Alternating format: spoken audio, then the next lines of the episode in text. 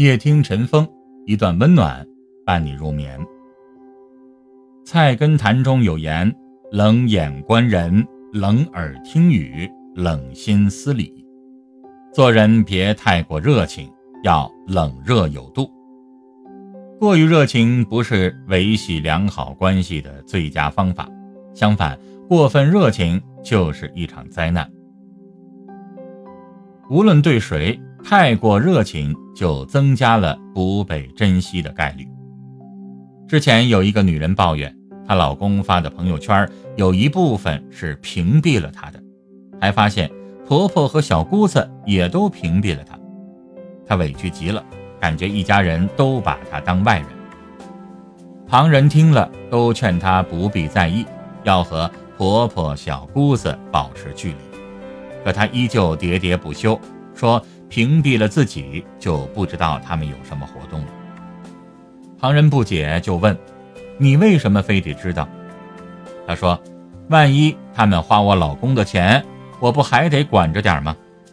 旁人顿时哑然了，终于明白婆家人为什么要屏蔽他了。生活中，他确实管得太宽了。婆婆想买个新的洗衣机，他就张罗着推荐。婆婆没有买她推荐的，她就不高兴。她事事都想管，而她老公则让她少操点心。为此，两口子时常为一些小事儿争得不可开交。争吵无果，就发生了屏蔽朋友圈这一幕。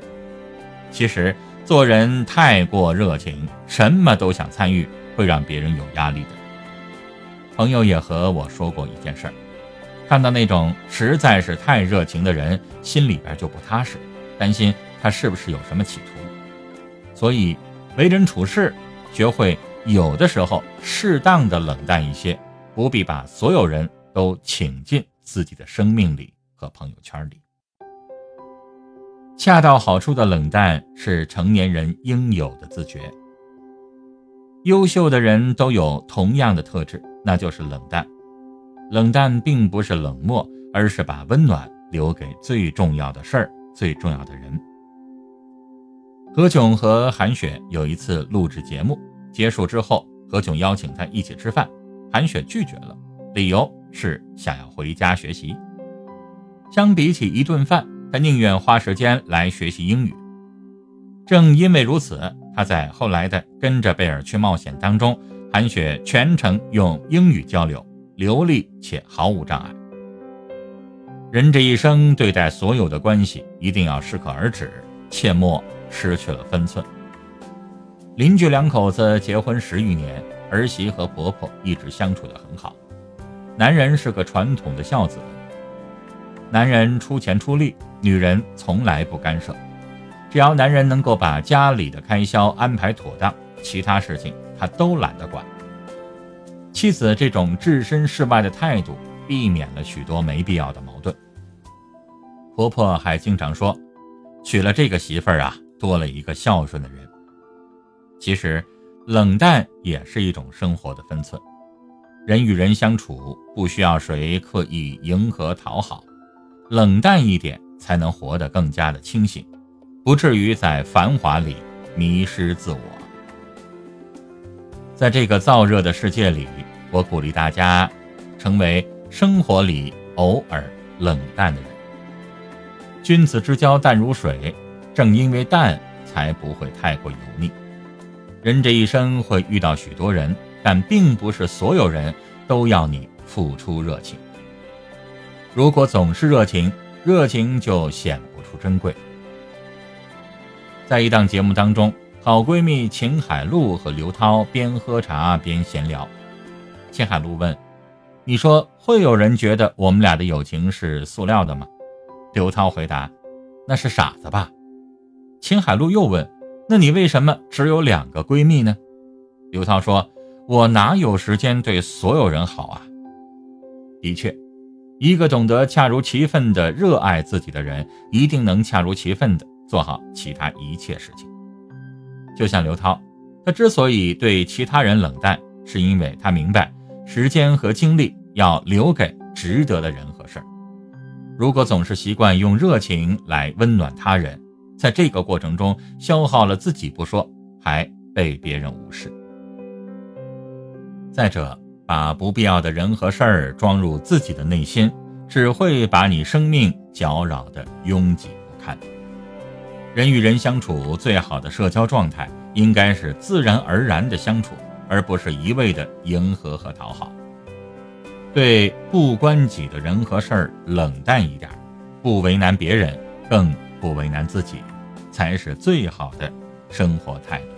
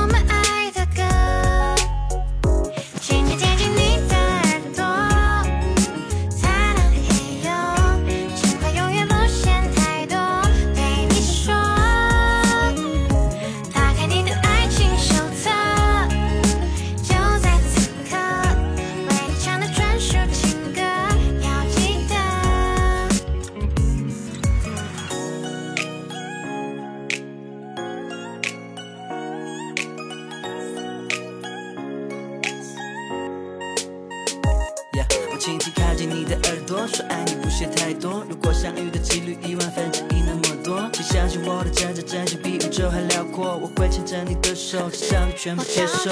你的耳朵，